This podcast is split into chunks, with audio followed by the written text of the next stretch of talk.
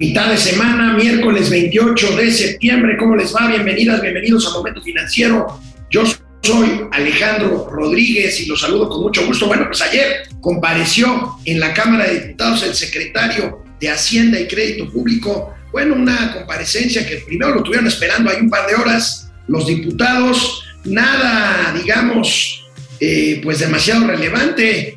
Eh, le cuestionaron las proyecciones económicas. Lo destacable sería que el secretario reconoce que el 80% del presupuesto ya está comprometido con participaciones estatales, pero sobre todo con deuda y pensiones. Vamos a analizar eh, pues detenidamente la comparecencia de ayer. Hoy lo hará frente al Senado, no se espera nada nuevo, repetirá pues básicamente lo mismo. Ayer el INEGI reportó eh, el índice nacional de ocupación y empleo sube sube el desempleo ligeramente, pero ¿sabe que sube también el autoempleo? La verdad es que si el empleo eh, presenta una recuperación en agosto, se debe al autoempleo, lo vamos a revisar. Hoy entrevistaremos Mauricio Flores y un servidor a, Patrick Devlin sobre temas de salud. Interesante. Hoy tendremos gatelazos, por supuesto, no se nos olvida. Hoy es miércoles de vilchilazos y, por supuesto,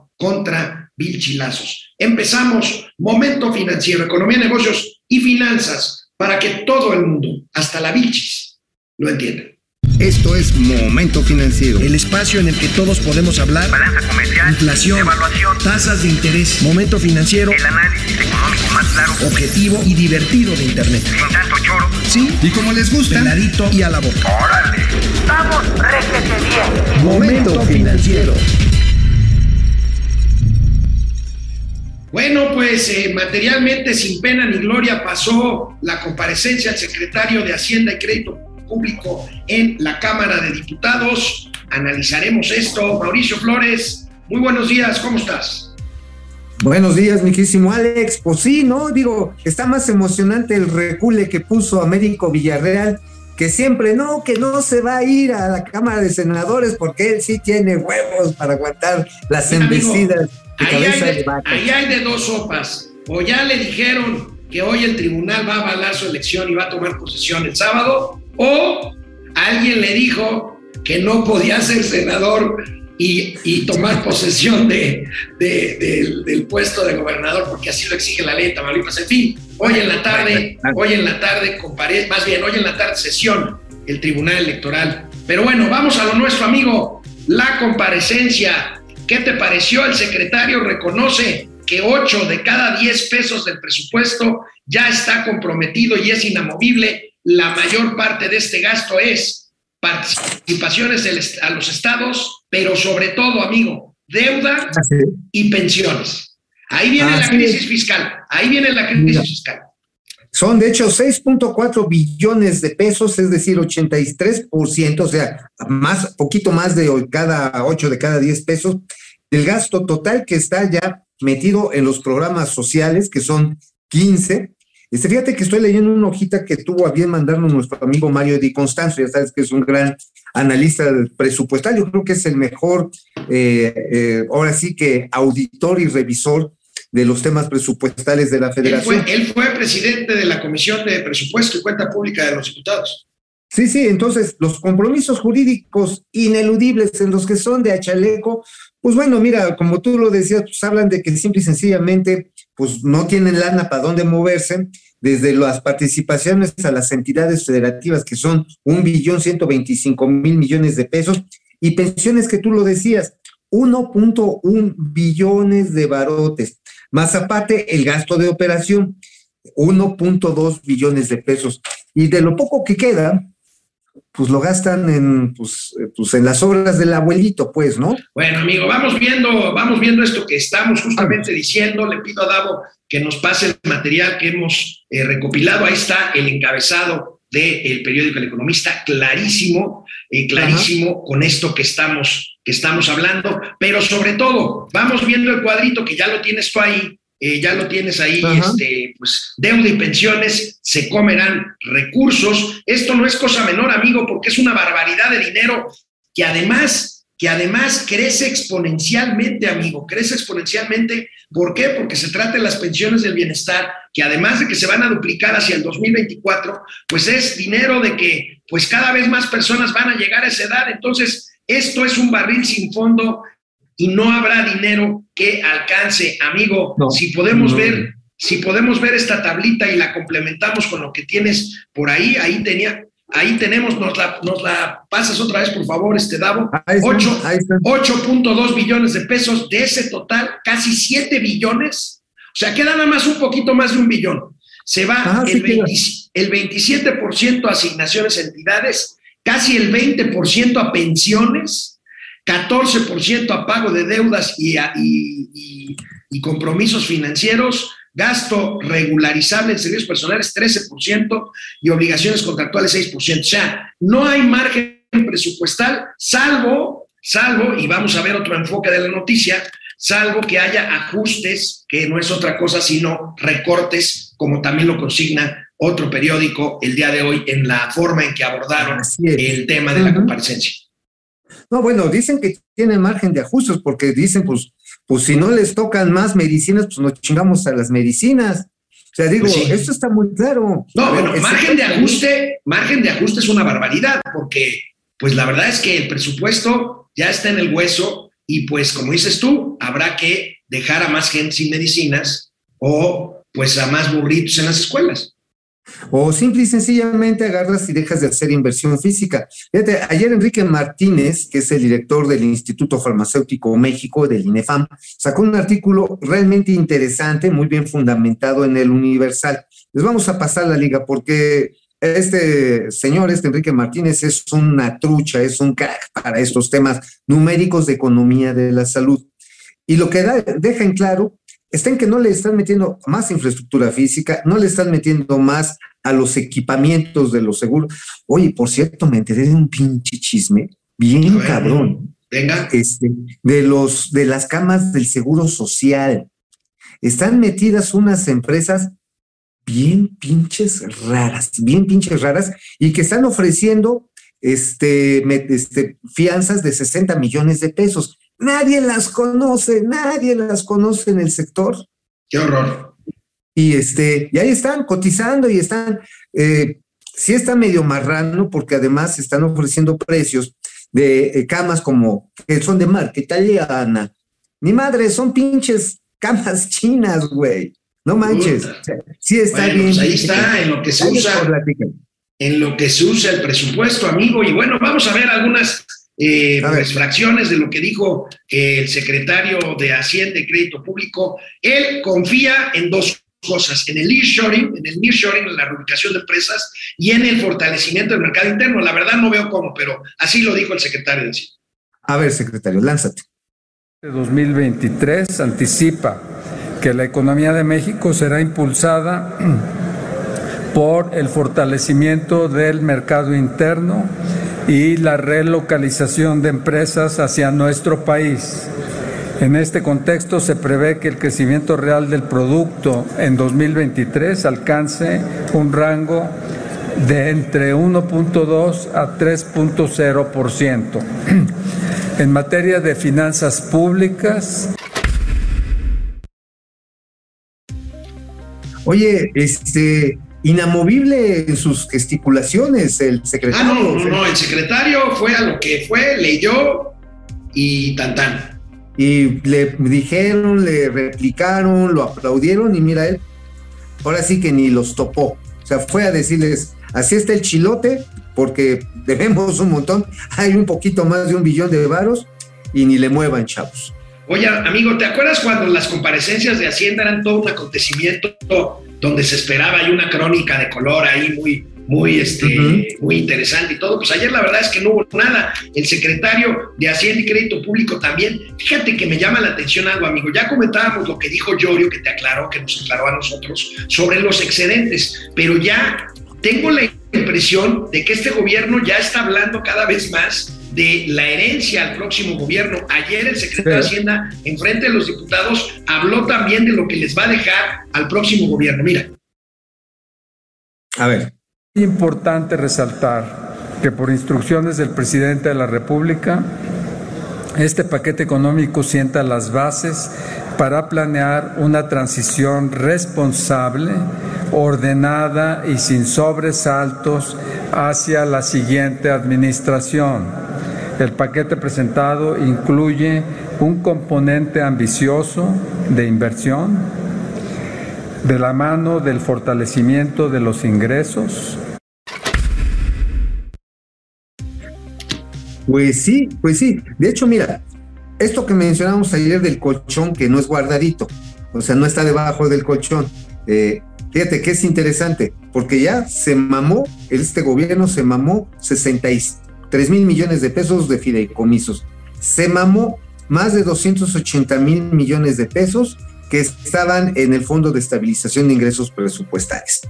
Entonces, pues, pues búscale, genérale un colchoncito porque el que viene, digo, ahorita de entrada, pues va poquito menos de la mitad de lo que ya se gastó este gobierno y están intentando precisamente evitar que, como tú lo describes, lleguemos a una crisis fiscal de fin de sexenio. Pero ojo, esas crisis luego se presentan pocos meses antes de que empiece, de que empiece el final del sexenio o el nuevo, porque se dan vencimientos de deuda. Ahí tienen que ser, o sea, ahí sí le encargo a Yorio el changarro, porque donde medio la rieguen, ¿te acuerdas de la crisis del 90 y de diciembre del 94, amigo? ¿Cómo olvidarla? ¿Cómo olvidarla?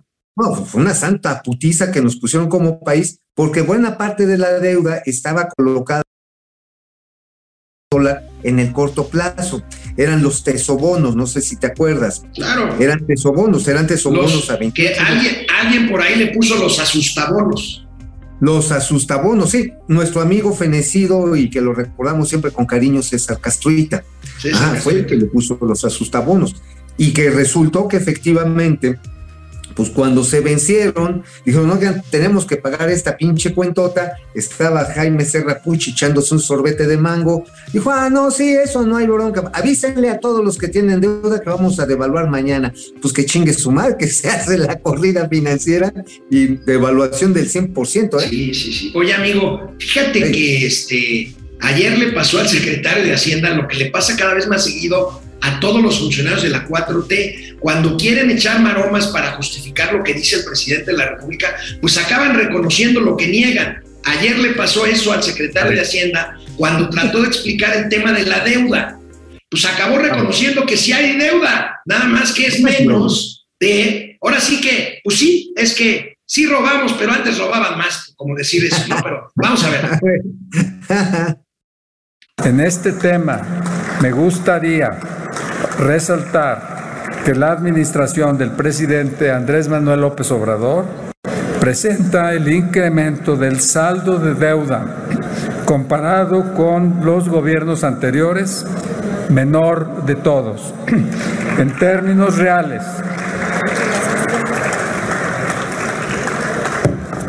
el- en términos reales, el incremento al cuarto año de la administración habrá aumentado 7 puntos porcentuales desde diciembre de 2018, cuando inició esta administración.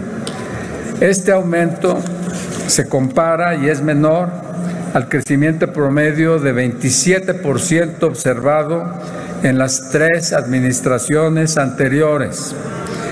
Igualmente, prevemos que el cierre de año tenga un superávit primario de 0.1% del producto.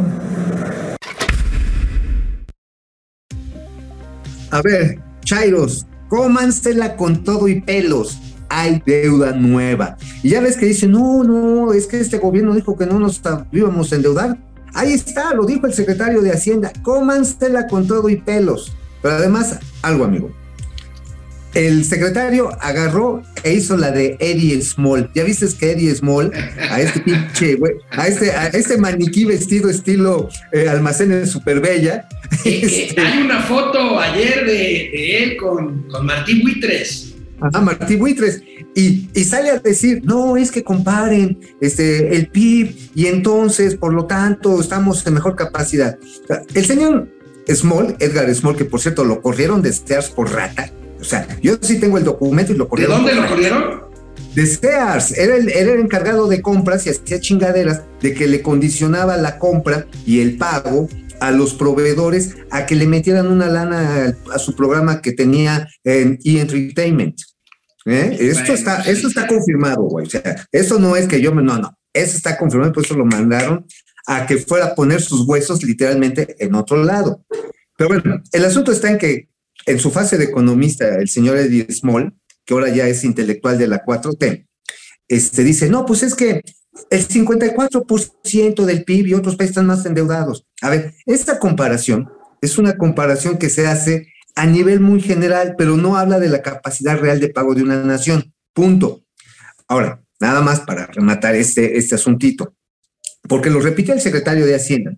No es que pues es menos del 50% del PIB. Ah, chinga. Entonces le va a quitar la mitad de la riqueza que generamos los ciudadanos para respaldar la deuda. Espérenme, espérenme. Tranquilos, ¿eh? O sea, no, eso no es del gobierno, eso es de la ciudadanía, de las empresas, de las familias, de todos los que le chingamos todo el día, ¿eh?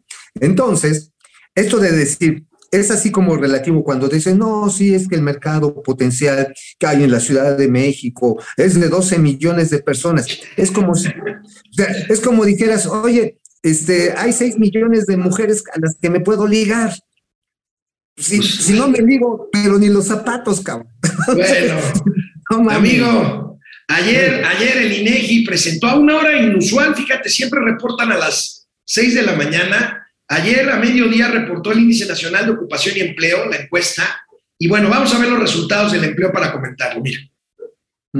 Bien. La encuesta nacional de ocupación y empleo nueva edición indicó que en agosto de 2022 el 60% de la población de 15 años y más en el país se consideró económicamente activa y de esta 96.5% estuvo ocupada.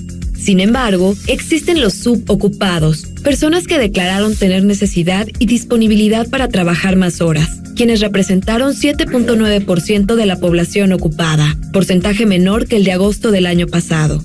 La tasa de desocupación a nivel nacional fue de 3.3% y en el mismo mes de 2021 fue de 4.0%. Así, la tendencia ciclo de este indicador presenta el siguiente comportamiento. Estas cifras se actualizarán el próximo 27 de octubre. Pues bueno, tenemos un mercado laboral que, pues cuando menos se mantiene, que no se ha agravado, pero insisto, el- la bronca no es el empleo eh, formal, sino son los salarios que se están pagando, ¿eh? Sí, amigo. Aquí el tema es un ligero aumento en el desempleo en el mes de agosto, pero lo más importante creo es que sigue sacándonos adelante para términos de plazas ocupadas, aunque no sean formales, el autoempleo, amigo. Aquí tenemos pues Sí, la claro. nota, la nota de los expertos laboristas en este en el economista, pues es el tema de la gente que se autoemplea, amigo. Este, que pues es el inicio de la economía informal, ¿no? Sí, claro, cuando agarras y pones tu puesto de tortas, empiezas a poner tu clínica eh, de belleza, empiezas a, a generar una tienda de, de, eh, ¿cómo se llama? Todo esta, eh, eh, ah, los adornos para que utilizan las damas, ¿cómo se llama? Bisutería. Una Bisutería. bisutería, eh, pones, eh, pues bueno, cualquier negocio, una pequeña fonda, una estética, ese es el autoempleo, ese es el autoempleo. Y quiero decir, amigo, que el desempleo en esta temporada estacional, en agosto, ¿sabes por quién estuvo protagonizada tristemente? ¿Por qué? Por el sector de servicios turísticos. Porque hubo menos. Híjole, eso es una mala noticia, amigo, porque se supone Muy que el mala. turismo es de las cosas que nos va que nos va empujando, ¿no? Es que el asunto está en que no hubo los llenos que había en la temporada verano. Bueno, llenos estoy hablando de, de 80, 85% promedio de ocupación. Hay hoteles que seguramente en ciertos destinos, Tulum siempre está hasta el gorro, que además Tulum a mí me, me parece que, digo, salvo la playa, todo lo demás es un desmadre. Pero bueno, está lleno. Sin embargo, hay otros destinos que no fueron tan afortunados como los del Pacífico, como Mazatlán, como los cabos mismos en el Golfo de Cortés. Entonces, eh, bueno, de hecho los norteamericanos, por la propia situación que viven, tuvieron un ligero descenso en su visita a México. ¿Por qué? Porque pues con los costos y, y la inflación que están padeciendo, pues muchos se quedaron en su casita o salieron a Yellowstone, salieron a, este, a darse una vuelta por Washington y se acabó. Entonces, aquí es lo que vemos que las ocupaciones es un empleo muy temporal en el de la hotelería, sobre todo eh, lo que es el aseo, el mantenimiento. Pues si no se va a ocupar la alberca, pues a la alberca los que dan el mantenimiento, ¿eh?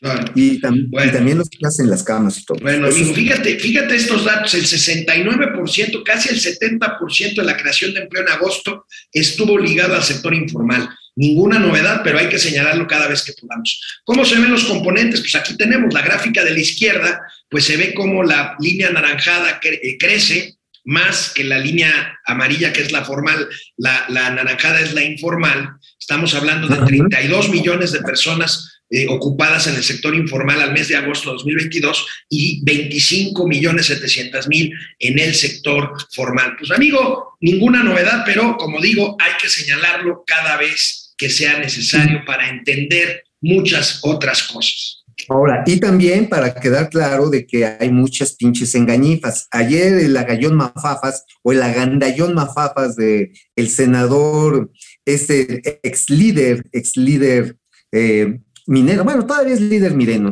este Napoleón Napito, Napito. Napito, bueno, festinó esta iniciativa que aprobaron de que los trabajadores del sector formal seis días más de vacaciones.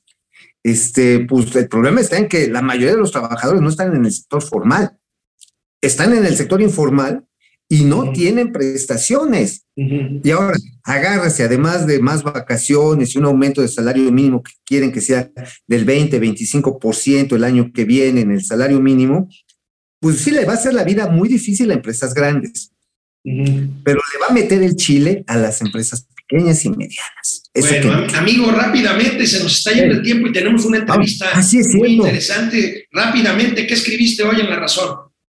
En la razón les escribimos, les pusimos, les mandamos a decir al mundo mundial, nada más ni nada menos. ¿Te acuerdas de esta discusión que traíamos en torno, que traíamos en torno a las remesas o a los pagos de dólares en efectivo a los corresponsales bancarios? Bueno, este, ayer tuve la oportunidad de estar en una comida con el señor Robert Shapiro.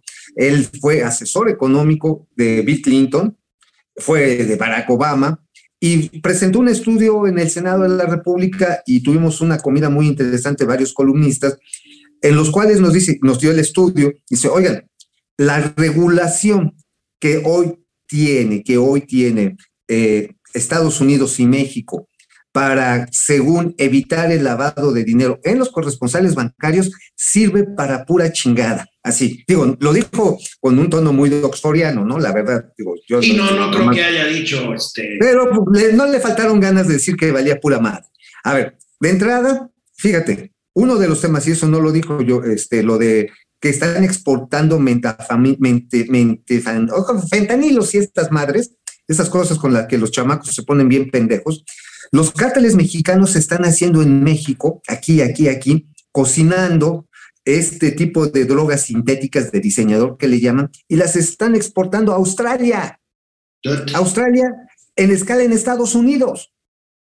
Y ese dinero, porque para hacer esa operación necesitas toda una estructura de proveeduría, de financiamiento, no lo detiene este esquema de antilavado de dinero, que al contrario, y lo describe ahí el señor Robert Shapiro, pues los delincuentes son muy pinches vivos y van más adelante que las regulaciones, esta regulación que lo que ha provocado es que se concentren solamente dos bancos corresponsales, el Southwest Bank y por otro lado Bank of America, que curiosamente Bank of America es el primero en decir, no, no, no, es que si relajamos las normas de control del cambio del efectivo, este, de los dólares, que son como 9 mil millones de dólares en cash que ingresan a México anualmente, no, se nos van a meter los pinches malos, no, no, no. Hasta tu, tu compadre Alejandro Díaz de León decía eso, no, no mamen, este, es que si relajamos eso nos van, nos van a truquear, nos van a chingar. Güey, ya lo hacen, y lo hacen a en magnitudes industriales. O sea, estás tratando de cuidar la casa del ratón cuando te está tragando el león. Híjole, bueno, grave, grave problema. Amigo, en el Independiente, ¿qué publicas? El Independiente, fíjate que detallo una iniciativa que hay quienes dicen que es que es el primor en pleno, pero no, fíjate, el tema aquí es básicamente una iniciativa que está discutiéndose en el Senado de la República donde el senador yucateco Jorge Carlos Ramírez Marín está tratando de empatar posturas hoy muy disímbolas, no sé si lo pueda lograr, pero es una propuesta centrada. A ver, el tema de la seguridad está de la chingada, ya lo dijimos. Y todos los gobiernos han, han agarrado, y los ciudadanos, a los guachos y a los marinos, para sentirnos seguros.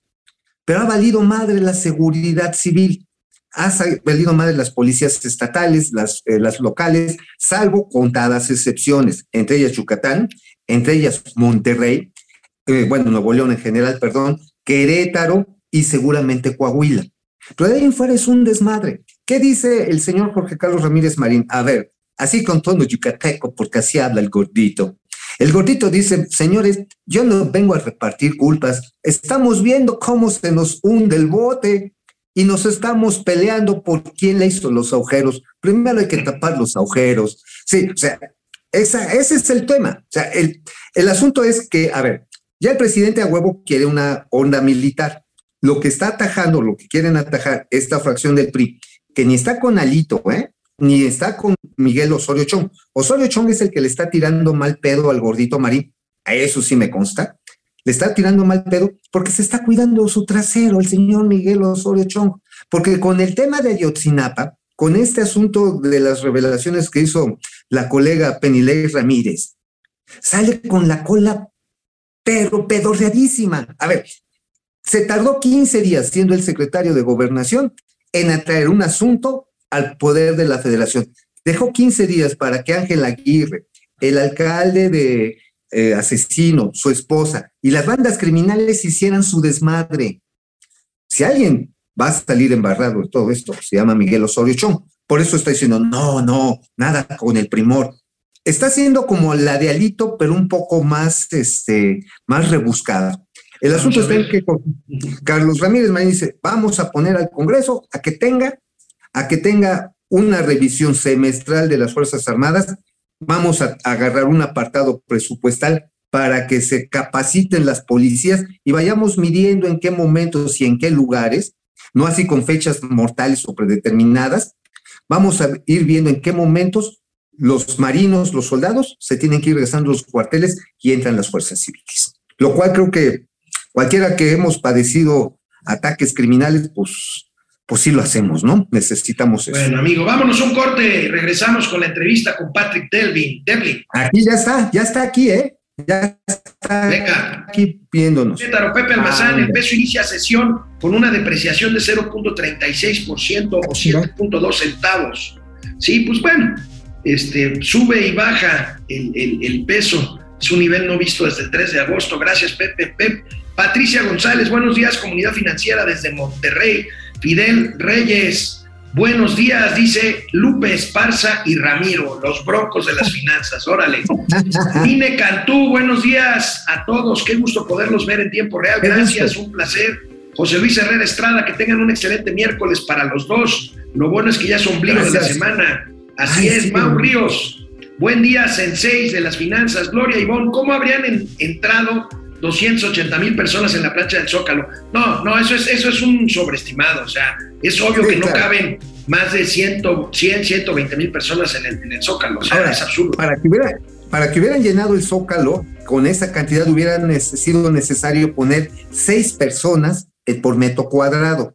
Eso significaría que pues, el pinche agasajo hubiera estado bien cabrón. Es más, ni las sardinas. Pero, ¿sabes qué? En las calles aledañas, mira, yo no les ninguneo el número porque me queda claro. Hay muchos millones de gentes que tienen unos gustos musicales de la chingada. Oh, ya, párale con eso, cada quien, güey. Miguel No, Ángel pero- Lemus García, quien, ¿qué creen? ¿Qué creen que pase con Américo? ¿Tomará protesta y perseguirá cabeza de vaca? ¿Lo detendrán antes? Miguel, yo creo que Américo va a ser gobernador a partir del próximo sábado. Yo también. Todo parece Y- indicar. Gloria, y- Ivonne, el circo sale caro, pero se paga con impuestos de los contribuyentes, así es. Así es, Tigres Ujú. del Norte, eh, firme. Minerva Barrón, antes, lo- antes los hijos se hacían cargo de los padres en la vejez, ahora viven de la pensión de estos. Teo Rangel, se mocha 50 pesos. Teo Rangel, gracias. Música, música, Mecenas de favor. este programa, Teo Rangel. Bueno, Carlos González, lo único que crece en México es la deuda. Bueno, Mm. Carlos, Carlos González. Pero también el crimen, ¿eh? También el crimen, no el, ningún crimen, riesgo. el crimen. Y, y los muertos por también por, por, este, por otras causas. Carlos González, el margen de maniobra es mínimo. Hace falta hacer una reforma tributaria. Uy, Carlos, vengo oyendo eso desde hace 40 años, es correcto. Dick Longstroke, somos Pedro Solá y Pepinillo, Pepillo Origel. Ay, cabrón. Irma Anza. Bendecido día, gracias, Irma. Os, Oscar.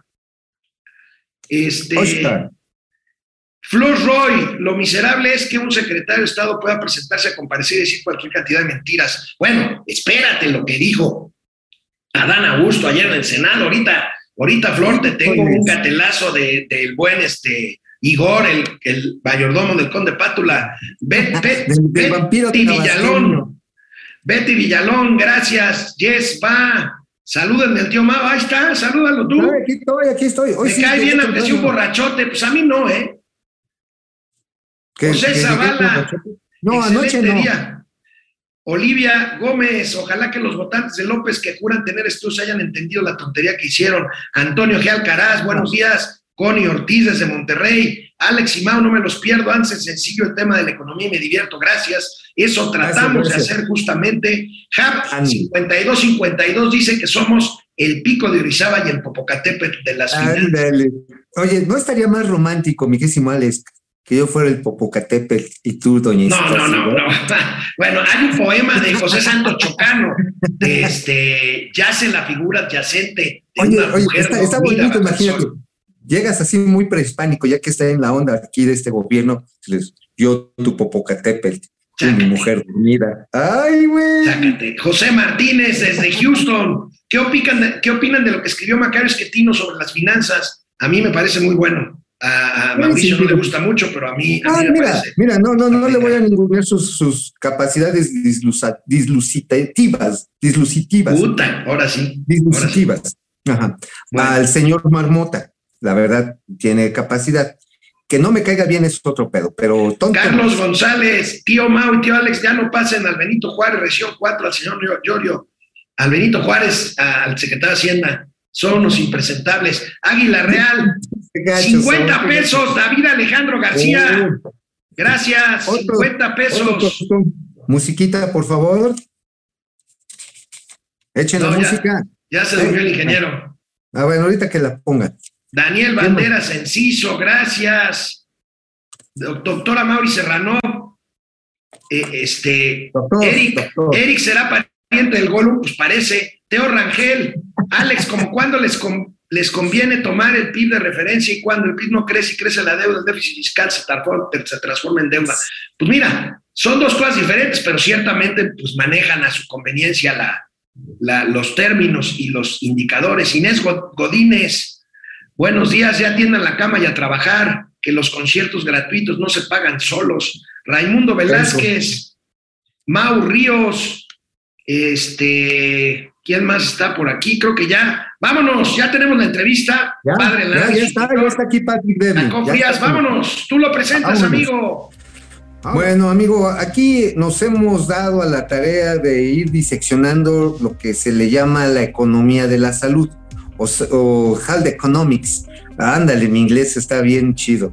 El asunto está en que hemos revelado cosas muy feas, pero el tema es para dónde vamos y qué vamos a hacer. Hace rato mencionabas, mi querísimo Alejandro, de que la población nos estamos envejeciendo.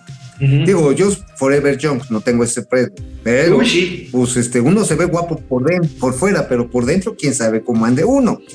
Y para hablar de este futuro, hay un conversatorio que se va a realizar el día de mañana en la Cámara de Diputados. Y bueno, uno de los participantes y organizadores de esta necesaria reflexión y análisis profundo es Patrick Devlin. Ustedes conocen la marca Devlin, así los lentecitos. Por ahí yo tengo unos bien coquetos que me acabo de comprar. Pero no, él es el presidente de la Asociación de Prestadores Privados de Servicios de Salud, que está haciendo una serie de planteamientos realmente interesantes de cómo la mayoría de los mexicanos que no tenemos cobertura de los sistemas públicos de salud y también cómo mejorar los servicios públicos de salud están haciendo este conversatorio. Así que Patrick, de veras, un placer, un honor que estés con nosotros. Platícanos de qué va a ser este conversatorio. Mauricio, pues muchas gracias por recibirme y también le envío un cordial saludo a Alex eh, y, y, tener este espacio como oportunidad para platicarles lo que esta alianza de prestadores privados de servicios en salud está organizando alrededor de este conversatorio que va a estar, pues de alguna manera, este, auspiciado en la Cámara de Diputados y quien el, el anfitrión va a ser el diputado Emanuel Reyes, quien es el presidente de la Comisión de Salud de la Cámara. Eh, a ver, ¿qué queremos hacer y por qué lo queremos hacer? Y tú lo tienes muy claro. Eh, el Sistema Nacional de Salud ya lleva años con serias áreas de oportunidad. Eh, cuando entramos en esta administración, se, pues ha sufrido una cantidad tremenda de pues, cambios profundos en cómo está o cómo se opera, cómo se prestan los servicios a los distintos derechohabientes. Y esos cambios han generado mucha confusión. Después, para acabarla de, de complicar, pues nos pega a nosotros y a todo el mundo la pandemia de COVID, que simplemente vino a rebasar básicamente todos los sistemas de salud del mundo. Entonces, hoy, cuando estamos viendo, Dios quiera ya el final de esta pandemia, pues nos invita a reflexionar, a decir, oye, ¿qué, qué podemos hacer para mejorar el sistema? No olvidando que la pandemia y las, la, todos los cambios tan profundos que ha sufrido el sistema en recientes años nos han generado rezagos bien importantes sí. en la atención, especialmente a pacientes crónicos. Entonces, creo que de forma propositiva y completamente constructiva, la intención es volver a reflexionar cuál es el sistema nacional de salud que México, que todas las y los mexicanos se merecen. Este, Patrick, Patrick, un gusto, un gusto saludarte, aunque sea por vía remota. Oye, acabas de decir algo que bueno, no te quiero comprometer, mañana vas a la Cámara de Diputados, pero este retroceso en el modelo de salud pública en México, pues pasa necesariamente por el que yo considero que es uno de los padres de los problemas que vivimos actualmente en el gobierno de la llamada cuarta transformación, y es, no es que yo piense que el sistema era perfecto, pero esto pasa por la desaparición del Seguro Popular, que me parece que era la ruta correcta y que se, que se sustituyó por un Insabi, que pues ya quién sabe si sigue o no sigue. Este, pero bueno, me imagino que será uno de los temas a plantear necesariamente en un conversatorio legislativo, Patrick. Sí, Alex, a ver, lo, lo estás diciendo muy bien. A ver, creo que, que, en primera instancia este conversatorio, que nada más para aclarar, se va a llevar a cabo el lunes 3 de octubre, se ajustó okay. la fecha. Eh, en, ah, el enfoque, el enfoque adelantando. Sí, no, no, no, te preocupes. Es el 3 de octubre. Eh, el enfoque va a ser, reitero, no queremos tanto ver hacia atrás, pero sí okay. tenemos que reconocer cuáles son nuestras áreas de oportunidad el día de hoy. Y, y creo yo, y de verdad invito que saquemos ideologías, saquemos la política del espacio cuando estemos hablando de salud, porque al final del día estamos hablando de personas, de personas, hombres, mujeres, niños y niñas que necesitan y dependen de estos servicios para tener calidad de vida y tener, este, pues, una, o sea, poder aspirar a vivir. Entonces, eh, en este espacio creo yo que la salud básicamente es el cimiento con el cual un país puede buscar formar y educar a su población y de ahí que esta población pueda perseguir sus, intereses y desarrollarse profesionalmente y con eso atrayendo y logrando mejores niveles de bienestar. Entonces, lo que sí queda claro es que el Sistema Nacional de Salud hoy día tiene muy importantes rezagos. No todos son por la pandemia, ni todos son en esta administración. También acarrea áreas de oportunidad de, décadas anteriores. Entonces queremos ser muy objetivos, queremos enfocarnos y reflexionar sobre qué es lo que se hace incluso en otros lugares del mundo y poder tomar de esos ejemplos y casos de éxito para proponer lo que sería el modelo que quisiéramos desarrollar hacia adelante para nuestro país.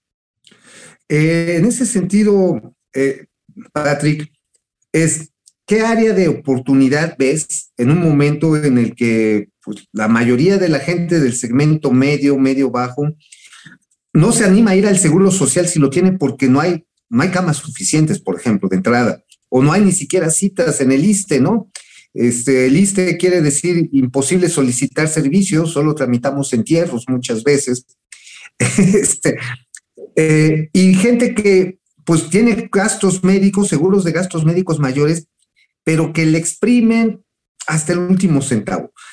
¿Qué, ¿Qué, se puede hacer entre el ámbito privado y público precisamente para atajar las enfermedades pues que están eh, y las nuevas enfermedades que están apareciendo en Yo creo es una excelente pregunta, Mao, y te, te, voy a decir, si, si volvemos a centrarnos en la persona y hacemos hacia un lado ideologías y política, lo que nos va a quedar muy claro es que el, el Sistema Nacional de Salud eh, tiene muy importantes rezagos en la prestación de servicios, sea en el ISTE, sea en el IMSS, o sea en lo que da atención a las personas que no tienen derecho a biencia, o sea, el INSABI o ahora IMSS Bienestar.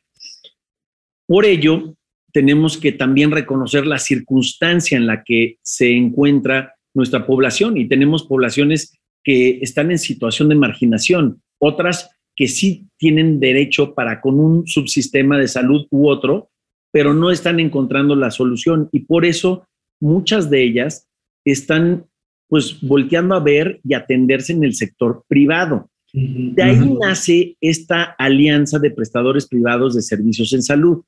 No buscamos en lo más mínimo competir ni, ni, ni criticar al, al sistema público. Lo que queremos es, en primera instancia, buscar una interoperatividad entre nosotros. ¿Por qué? Porque también tenemos que predicar con el ejemplo. Tenemos que asegurarnos que los procesos que diseñamos y que viven los pacientes sean procesos que permitan detecciones oportunas, este, precios accesibles y fluidez entre todos los prestadores mismos en beneficio de la salud de las personas y obviamente en términos que podamos evitar descalabros financieros. Ahora, nos vemos también como una parte relevante del sistema nacional que complementa a la parte pública.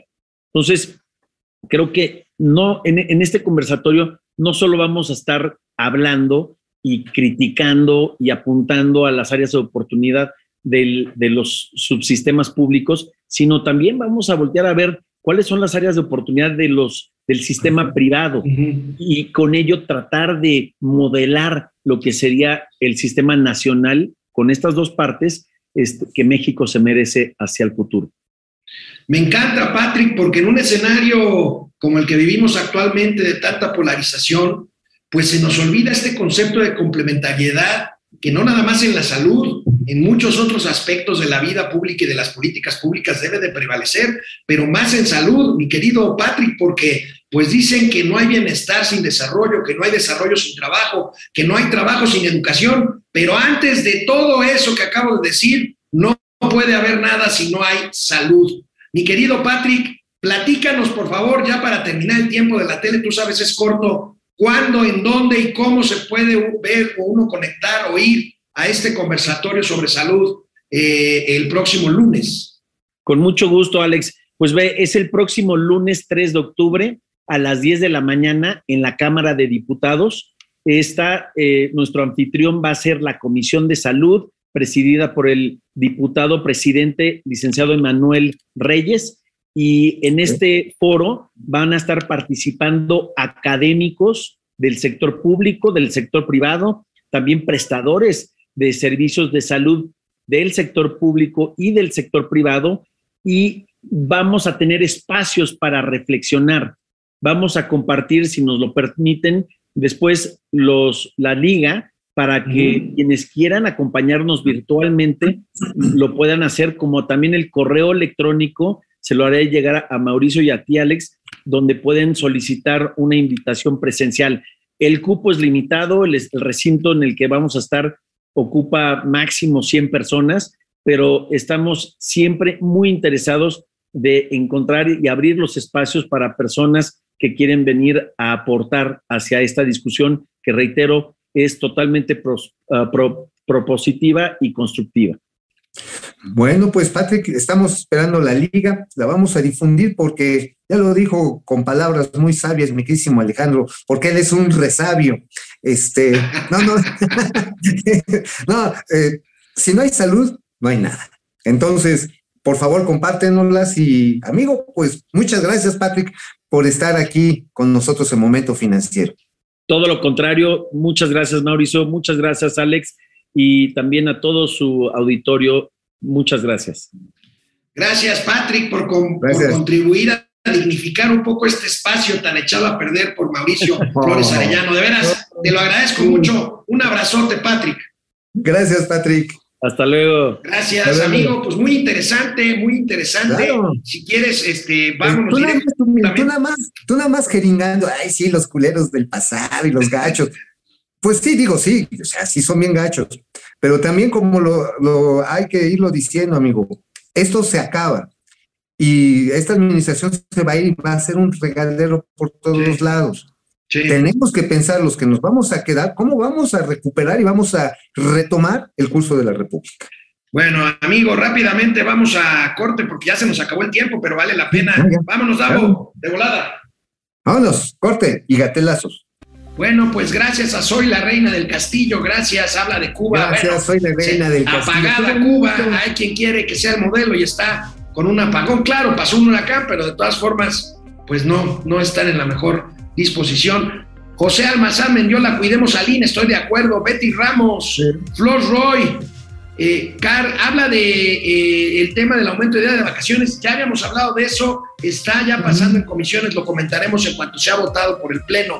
Carlos González, este, Irma Anza, sí, el autoempleo ha crecido. Teo Rangel, Ulises García, Flor Roy, Aleloa Lecky, Laguser, Eduardo Martínez Ibarra, Teo Rangel, David Magnot, Carly Agui, Roberto Alelú, Oscar Márquez, Patrick, ¿y quién va a regular a las aseguradoras? Lamentablemente ese es otro tema, es un tema de las autoridades financieras que tienen que meter mano en las aseguradoras. Ya hemos hablado aquí de los problemas de las aseguradoras.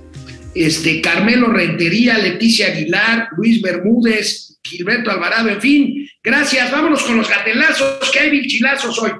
Ahora sí, hoy es el de los vilchilazos. Bueno, pues amigo, hoy es miércoles de vilchilazos. Vamos a ver, este, vamos a ver primero.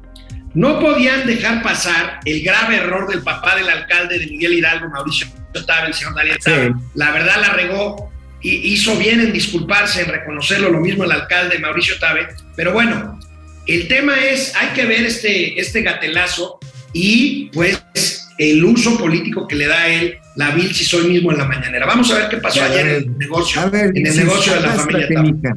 Arrástrate, mija.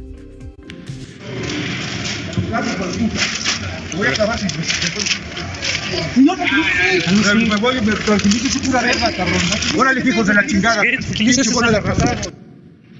Daniel Tabe Tabe es el padre del alcalde. Ante ello, el alcalde panista publicó un tuit denunciando una campaña contra él y su familia.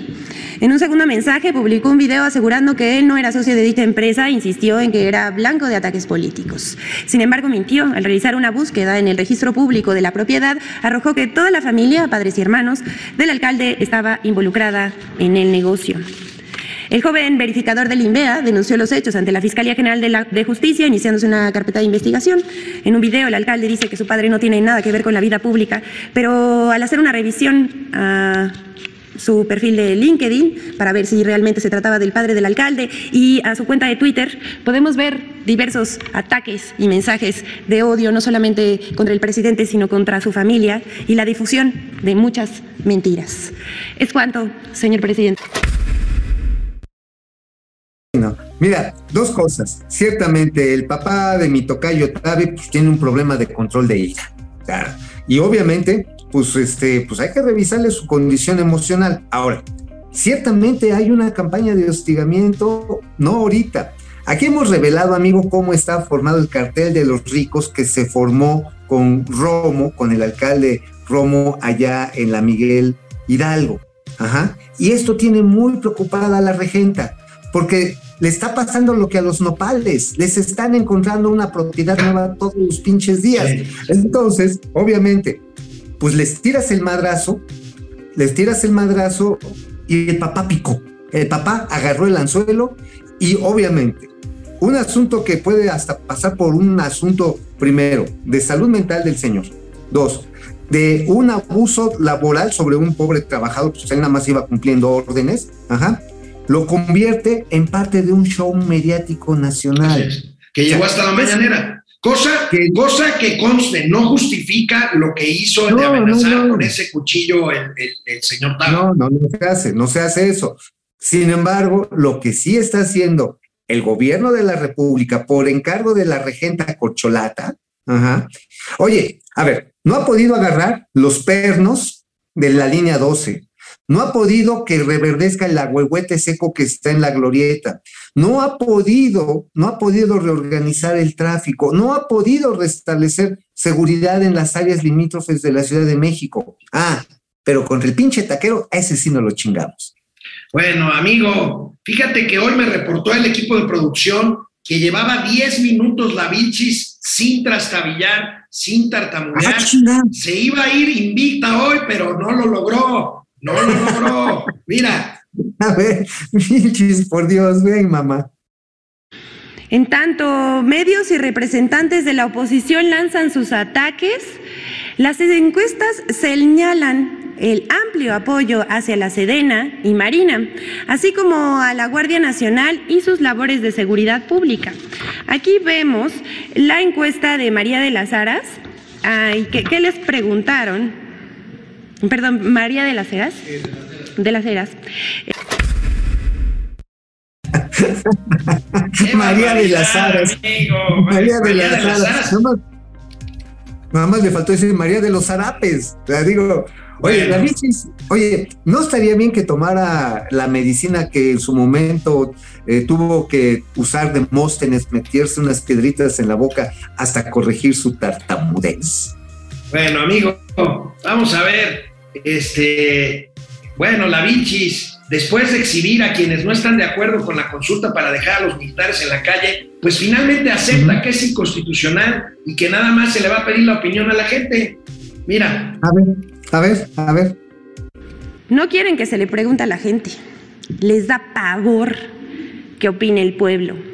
Eso lo prohíbe la Constitución, dicen. Pero si solo es un ejercicio de democracia participativa.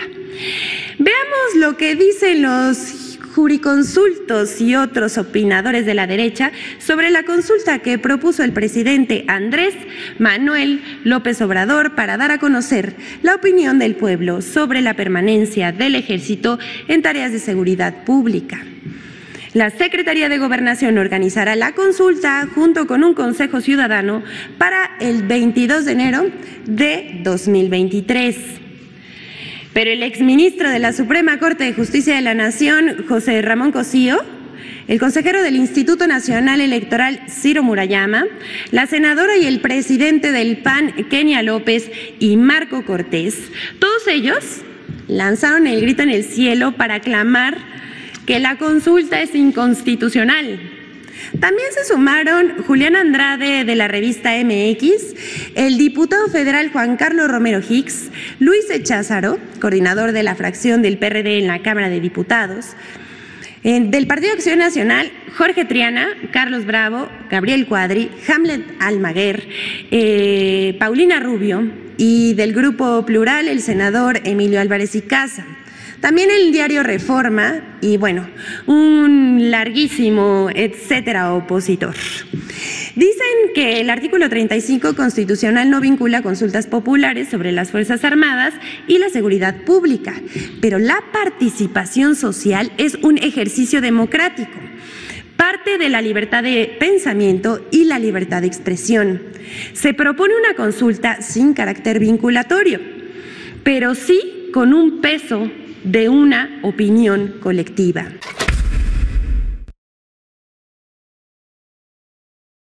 Lo dijo de corridito, no se le lenguó la traba, no se le trastabilló la lengua. no se le inflaron los cachetes. O sea, Vilchis me cae, sigue echándole ganas. Estás... Va, ahí va mejorando, ahí va mejorando. Amigo, bueno, pero pues a todo Vilchilazo hay un contra Vilchilazo. Y este A es ver. el sangrón, comentarista deportivo, Carlos Albert, super sangrón, Chairo. Ah, súper el- Chairo. El problema, el problema no es que sea Chairo, el problema, de veras, no les da vergüenza, amigo. Mira, mira nada más estos- estos dos tweets. Mira, el cuat se puso a defender al presidente López Obrador en contra de eh, Jorge Ramos, que ya ves que le puso una tunda espantosa. Bueno, ¿Eh? aquí, aquí, este, ¿qué, qué es lo que alcanza a ver? ¿El tweet? Sí, claro, dice, ¿quién conocía a Jorge Ramos antes de las mañaneras de AMLO?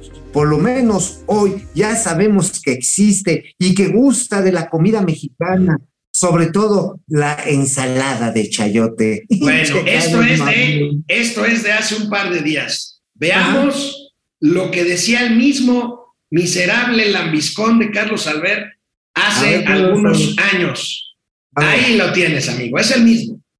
El mismo. Felicidades por esos 30 años de trabajo y de libertad de opinión. Necesitamos más colegas como tú, Jorge Ramos. Adelante. Oye, yo me imagino que este Carlos Albert es el, eh, el padre putativo del Club de las Lengüitas Rasposas. O sea, esas así como de gatito que hasta que te, te hacen peeling en los huevos, güey. O sea, te quitan hasta los pelitos.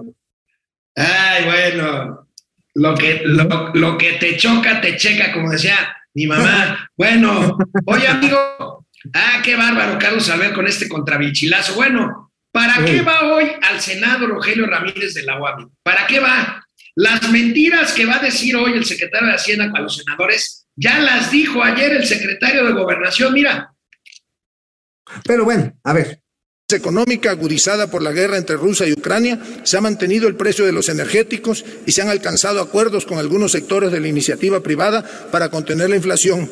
Además, se trabaja intensamente a fin de atraer inversiones extranjeras y generar confianza entre los empresarios nacionales interesados en reactivar los sectores productivos y el mercado interno. Son precisamente los cambios de fondo de la cuarta transformación los que nos han permitido responder con éxito a estos grandes desafíos provenientes del exterior, de suerte tal que, sin déficit presupuestal y sin endeudar más al país, hemos logrado mantener la gobernabilidad democrática tan indispensable en esta compleja etapa de transición. Para nosotros es importante que la sociedad, que el pueblo esté enterado sin mediaciones perturbadoras ni manipulación alguna amigo, ya, ya para qué. ¿Ya para qué? Ya les dijo no hay deuda y le está diciendo a Igor, le está diciendo Patolín, este, no, Igor, sí hay deuda. O sea, sí es como Igor y Patolín, ¿no? O sea, Benito Eh, Juárez, la Pa- versión. pa- Pacholín y Salchichita. Ajá, sí, no, Patolín, no es el conde Sí, Pátula. sí, sí, claro, el conde Pátula. Oye, amigo, fíjate que, ¿te acuerdas cuando te armabas unos choros ahí, mareadores, para justificarle a tu papá o a tu mamá que te había ido mal en la escuela? Mira, Sí, el secretario de Gobernación justificando que no es el ejército el responsable de Ayotzinapa, claro, ya se les hizo bolas el engrudo, amigo, Pero, soltaron ellos el tigre y ya no lo pueden amarrar. Mira nada más las maromas, mira nada más las maromas de Igor. A la altura de las circunstancias aquí no se va a encubrir a nadie, tan no se va a encubrir a nadie y ahí tampoco comparto la expresión de que el responsable es el ejército, no. ¿A poco si un senador saliendo de aquí atropella a un ciudadano y la mata, el responsable va a ser el Senado de la República? No, pues va a ser el senador que haya cometido esa imprudencia al conducir, pues desde luego que hay en este momento cuatro este, elementos del ejército mexicano, pero no quiere decir, y ahí está el informe que es público, que haya sido una acción concertada del ejército mexicano. Para bien de este país y para bien de los mexicanos, pues ha evolucionado esa institución que es el ejército mexicano, como nunca hay respeto a los derechos humanos, se trabaja de otra manera, no veamos fantasmas. Eso sal- Oye, yo, yo sí ahorita le llevaba un medio kilo de lonol, porque el madrazo que se metió en la maroma, le va a dejar moreteada la espalda al vampiro tabasqueño. Oye, amigo, pues sí, ahí está. Este, y imagínate la cara de Alejandro Encinas, que él le quiere echar la culpa al ejército, que ha metido al presidente en un regional. Ahí estaba presente porque es subsecretario de gobernación. Pero mira, amigo, un poco, un poco de humor en torno a la visita de Adán Augusto López al Senado. Esto es una maravilla. Viene, viene, viene. ¿Y ustedes saben por qué las pelotas votan? Porque ya tienen su credencial de lector. ñaca, ñaca. Fue un chiste sangrón. Los preferidos de Chiqui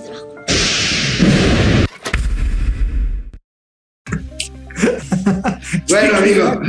Oye, pero para que no nos acuse el INE de que somos, de que somos parciales, pues este gatelazo corcholatero, pues hay que complementarlo. Otra corcholata, Marcelo Ebrard en ah, Japón, amigo. Oye, se volvió a sacar una selfie en Con el, funeral. Nada más que, oye, güey, se mimetizó cómo se parece al muertito en la selfie que subió ayer el, el, el canciller Ebrard. Es igualito al muerto. Mira. A ver. Se sacó su selfie y es igualito al muerto, güey. Igualito al pelas. Oye, sí, de veras, ¿qué? Oye, ¿qué ánimos tienen estas cocholatas de hacer desfiguros, cabrón? O sea, por un lado tienes a, a Dan Augusto ahí, al vampiro tabasqueño, de no, pues pues si matas un perro no vas a ser mataperros. Y luego tienes al otro que sale así con sus recuerdos funerarios. Vean, estuve en el funeral de la reina, en el funeral de Wasabi, en el... Oye, pues ya más le falta llegar invicto al Día de Muertos, cabrón, con tu muerto cada unas semanas. Bueno, bueno, oye, este, y bueno, este, para ser parejos, terminamos los gatelazos corcholateros y los gatelazos de hoy con la corcholata favorita. Si no, pues mira, si no tenemos, si no tenemos por lo menos un gatelazo de los tres, no pasamos ninguno. A ver, viene la corcholata favorita de México.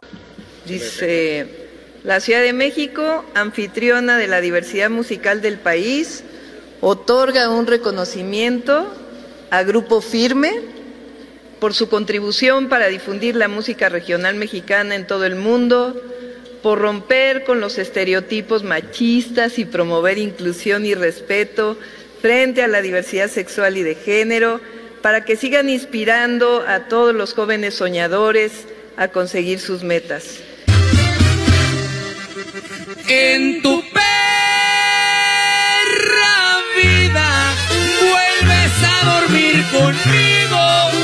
Yo en cualquier esquina me hallo una tu tipo, tú que encuentres otro igual, eso sí va a estar canijo.